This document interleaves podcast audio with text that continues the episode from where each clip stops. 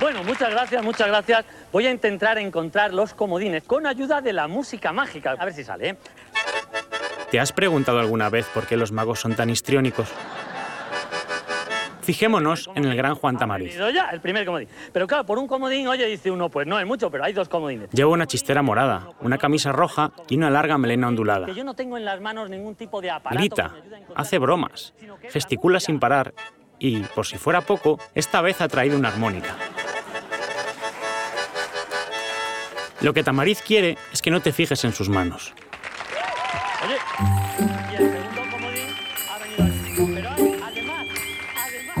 Intenta engañarnos apelando al punto débil de nuestro cerebro, las limitaciones de nuestra atención.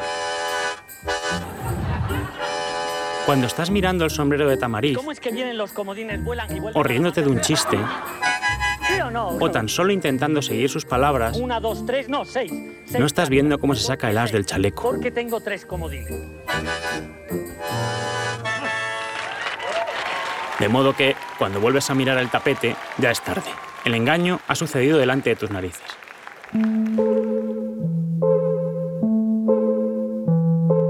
Genaro García aprendió de los ilusionistas a refugiarse en un relato. Un día llegará el momento en el que seremos tan inteligentes que podremos llevar un chip que nos comunique directamente con Internet.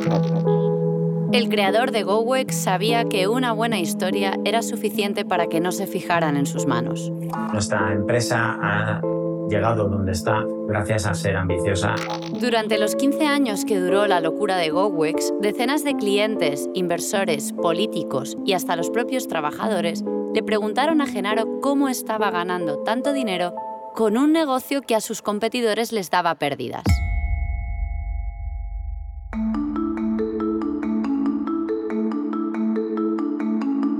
Genaro siempre respondía con una narrativa sentimentalista, contando la historia de su vida. Eh, mi padre era un hombre que a los 12 años emigró a, a primero a Segovia y después a Madrid. A, a los 14 años ya estaba trabajando. Una historia de un huérfano con atracos, accidentes de tráfico e intentos de suicidio. La suya era una historia tan fascinante que cuando la contaba la gente dejaba de preguntar por GoWex.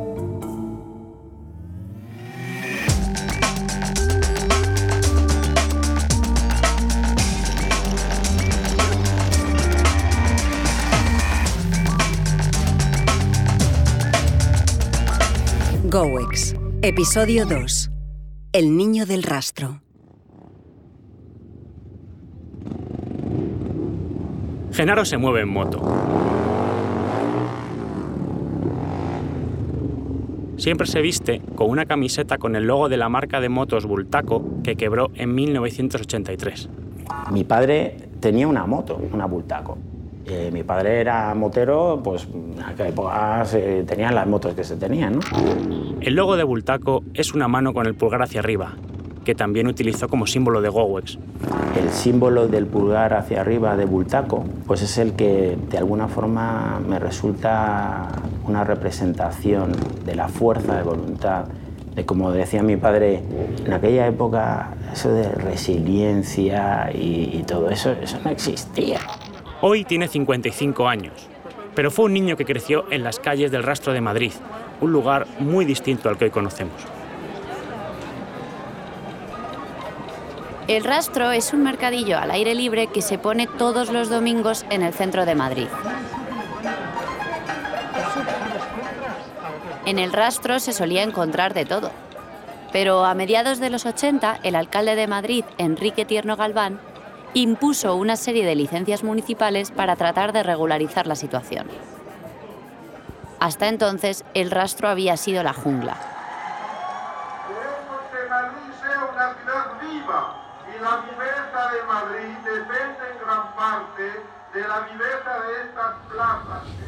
Soy José Nieto y soy autor de tres libros sobre el rastro y soy profesor de la Universidad Autónoma de Madrid en el Departamento de Historia Moderna. Lo que ocurre en los 80 es que hay una importante aportación de los vendedores que estábamos deseando de que, hubiera una cierta regularización. Pero la regularización no significó la homogeneización de los artículos que se vendían. Por las calles del rastro se podía ver un trasiego de gente que igual te ofrecía un radiocasete que un pollito de colores, según explican los vecinos. Se vendían pues en el rastro conejos, se cambiaban cromos, eh, bueno, esto ha cambiado mucho y cada vez pues se está vendiendo cosas diferentes pues la gente que tenía cachorritos iba con sus cachorritos en la mano y vendía allí los gatitos, los perritos, pollitos y luego pájaros. Y vendían también, sí, discos han vendido toda la vida por ejemplo, en toda la zona de arriba, San Cayetano, eh, había, por ejemplo, una especialización en determinadas calles eh, por pintura, había otras, era la calle Los Cuadros, que le llamábamos antes, la calle de los, Pájaros, que era otra, otra calle. Eh, en, el rastro ha habido una especialización de determinadas calles y luego ha habido un batiburrillo general. El rastro era un imán. El rastro para los que vivíamos allí era todo. Generaba la savia que corría durante toda la semana. Tenía esa gente que trabajaba en el rastro el sábado y el domingo, ya tenía dinero para poder gastar durante la semana.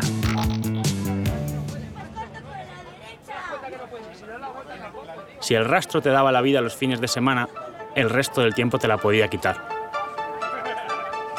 Cuando los puestos se desmontaban hasta el siguiente domingo, lo que quedaba era una zona oscura y degradada, golpeada por la heroína y la prostitución. Me llamo Jorge, tengo un negocio en la calle Santana hace 90 años que se llama Anfiloquio y bueno, en el rastro pues había ese problema de que cuando quitaban los puestos se quedaba todo a, oscuras, eh, no había gente y bueno, había mucha inseguridad. Los yonkis no se alejaban demasiado de la plaza de embajadores, en pleno rastro, desde donde salían las cundas para comprar heroína en la Cañada Real. A menudo vagaban por las calles del barrio buscando un transeúnte al que robarle el Walkman, el abrigo o la cartera para financiarse el próximo pico, como explica Teresa, una vecina del barrio y dueña de un comercio en la calle de la Ruda.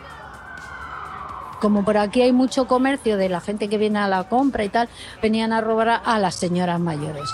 Los vecinos sabían que si querían recuperar sus pertenencias podían volver a comprarlas el domingo en el rastro. Yo he visto, por ejemplo, gente que le han robado una bicicleta y se ha ido al rastro a conseguir su propia bicicleta. Yo he tenido situaciones en las que he tenido a un tío durante más de media hora conmigo, con una navaja al cuello, eh, acompañándome para que le enseñara la casa de mis padres para robar en mi casa. Era una época en la que la policía de Madrid recibía 1.300 denuncias al día y la cárcel de Carabanchel tenía cuatro veces más reclusos de los que podía albergar. En la celda que estoy, estoy en la 311 y está muy mal ese chabolo porque no tenemos ni agua, el servicio está roto. Bastante desgracia tenemos que estamos aquí presos. Genaro asegura que creció traumatizado por el ambiente de violencia que había a su alrededor.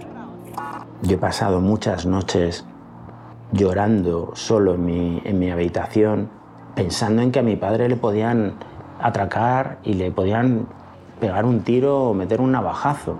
Su mayor temor era perder a sus padres. Tener la sensación de que la persona a la que más admiras, que más quieres, que te resulta vital, pues en un momento determinado puede desaparecer y eh, que está en riesgo, eh, te genera una tensión que yo no sabía gestionar. Lo que no sospechaba entonces Genaro es que los malos tiempos estaban a punto de empezar.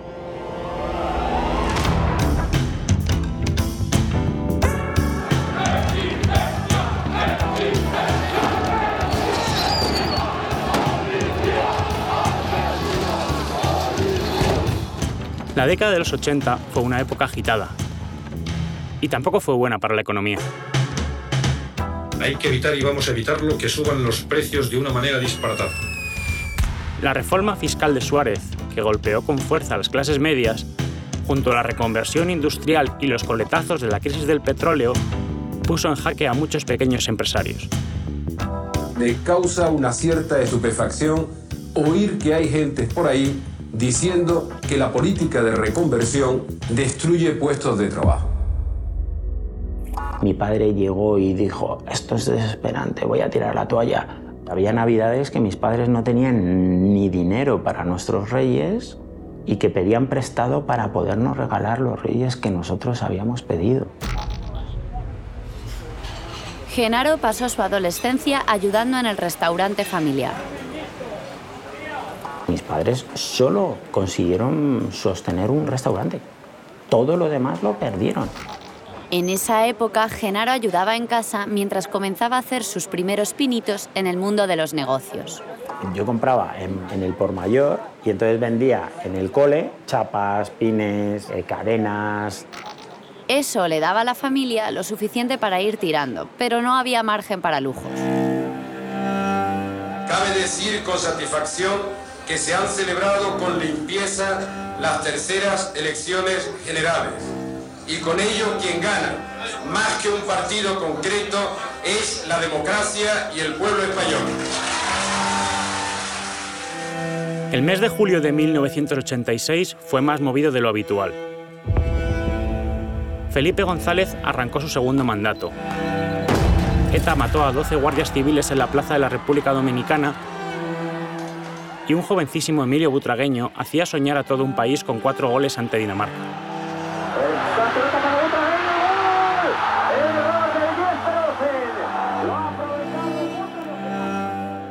A la vez que ocurría esto, Genaro no sabía que estaba a punto de recibir una noticia que cambiaría para siempre el curso de su vida. Y un día dice mi padre, bueno, Carmina, mi madre, eh, nos vamos de vacaciones, mañana nos vamos de vacaciones. Ah, joder, sorpresa, maravilloso.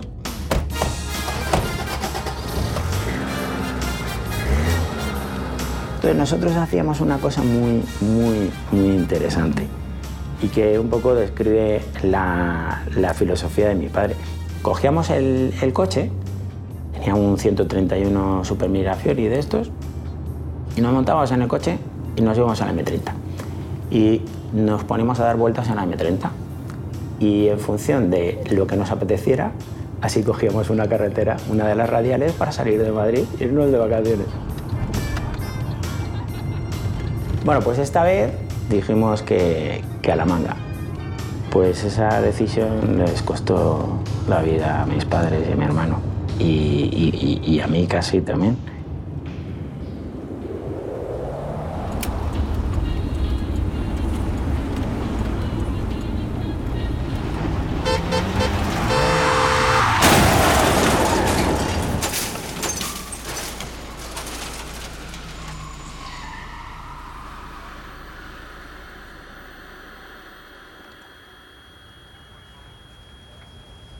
El accidente sucedió a las 11 de la mañana, a la altura del kilómetro 272 de la Nacional 3. En un pueblecito en Pozondo, en la provincia de Albacete.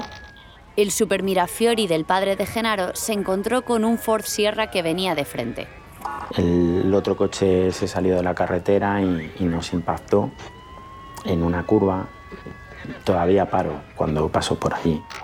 A bordo iba una familia de Logroño de la que solo se salvó la hija menor. El choque de los dos turismos llegó a los medios. La tribuna de Albacete titulaba al día siguiente, cinco muertos y dos heridos graves en un accidente.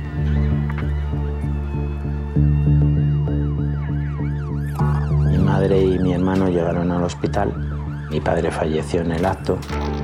Genaro pasó más de un mes en cuidados intensivos tuvo que enfrentarse a varias operaciones a vida o muerte y por si fuera poco, le contagiaron la hepatitis en una de las transfusiones. Tuve fracturas de fémur, un desgarro hepático de tres partes. La cara la, tengo muy bien, pero tengo como unos 700 puntos en la cara. Los médicos lo veían tan complicado que cuando su tía preguntó por los nichos para enterrar a la familia, le recomendaron que comprase cuatro. En el hospital, a Genaro le mentían. Siempre me decían que estaban muy malos. Pero yo siempre tuve la esperanza de que al menos mi madre y mi hermano sobrevivieran. De hecho, el hecho de que mi, padre muriera lo aceptaba. Y el hecho de que mi madre muriera también lo aceptaba. No podía aceptar que hubiera muerto mi hermano.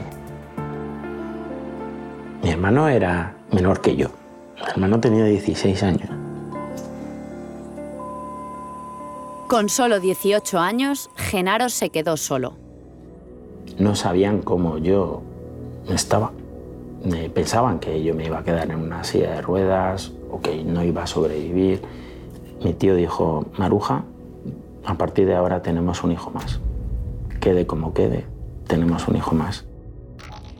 Lo adoptaron sus tíos y se lo llevaron a un barrio del norte de Madrid, a Hispanoamérica. Querían alejarlo de las calles del rastro. Sin embargo, no levantó cabeza. Genaro había sobrevivido, sí, pero fue incapaz de vivir. ¿Sabéis lo que es tener que fingir querer vivir, pero a la vez durante todo el tiempo que estás contigo mismo desear no estar aquí? Es decir, querer trasladar a la gente que estás bien y a la vez mm, no querer estar. Cada día se levantaba abatido, con dolor, con cientos de secuelas físicas y sintiéndose culpable por ser el único superviviente de aquel coche. Eh, Era destructivo, era auto, autodestructivo por completo. Salía a la calle buscando coches como el que mató a mis padres y los destrozaba. Me peleaba con todo el mundo. Me consideraba un despojo. No tenía futuro. Había gente que nacía con estrella y yo nací estrellado. Poco a poco, Genaro fue elaborando un plan en su cabeza. Quería irse discretamente, sin llamar la atención. No quería seguir viviendo, pero tampoco darle el disgusto a sus tíos de un suicidio. Como había recibido dinero de la muerte de sus padres y se había sacado el carnet, Genaro se compró el mejor Seat Ibiza que había en el concesionario y se marchó a estudiar Derecho a Salamanca. El 6 de febrero del 88, saliendo de Segovia, estaba nevando fuerte. Y ese momento era idóneo. ¿Por qué? Porque, porque la carretera estaba nevada, había hielo. Aquello que algunas veces había rondado mi cabeza, que era irme de aquí, irme con mis padres y mi hermano, pues vi el momento y bueno, sabía que si bandeaba el coche en una carretera como esa, se me iba a ir. Entonces lo hice. Me dejé ir y empecé a... No llevaba cinturón, nunca llevaba cinturón. Yo me...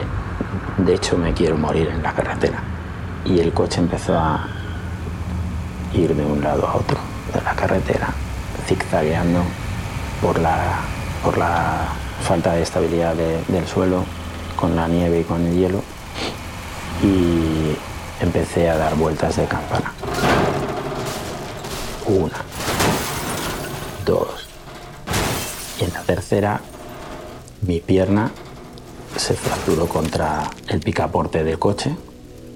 En la segunda, di golpes contra el, teja- contra el techo y se me fracturó la pierna derecha de nuevo contra, contra la zona de la palanca de marchas.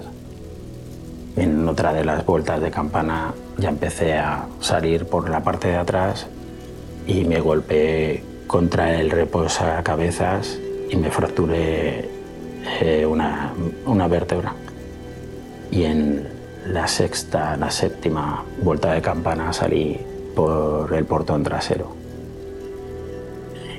Y de repente me di cuenta que me estaba suicidando, que había decidido suicidarme. Genaro pasó unos minutos tumbado, bajo una intensa nevada, esperando que un coche lo atropellase y al fin poder reunirse con su familia. A pesar de todo, Genaro logró sobrevivir. Tenía fracturada la cadera, los fémures y varias vértebras. También perdió la visión temporal de un ojo, aunque tuvo suerte. Afortunadamente me habían quitado los clavos. Si no me los hubieran quitado, me habría fracturado los fémures, pero longitudinalmente, con lo cual habría sido un destrozo total. Tras ser rescatado, recuperó la conciencia en la Casa de Socorro de Gallegos, un pequeño pueblo de Segovia. Y ahí es donde de repente me di cuenta, dije, joder, no me he muerto. no me he matado. Francamente, o sea, mi actitud cambió de forma radical. Aunque trágica, Genaro ha sabido explotar el potencial de su historia. Al igual que la armónica de Juan Tamariz, esta se ha convertido en una estrategia, una distracción, un elemento que evita que miremos a sus manos. Como los grandes magos, Genaro no solo se convirtió en un gran empresario, sino que fue capaz de perfeccionar un arte oscuro y sofisticado, el arte del engaño, que culminó con la creación de su truco maestro, la empresa GoWex. Tras el accidente, Genaro había renacido, tomando esta vez una nueva forma, la del empresario emprendedor. Mi motivación era triunfar. Mi motivación era dejar claro que mis padres habían creado una persona que merecía la pena que viviera.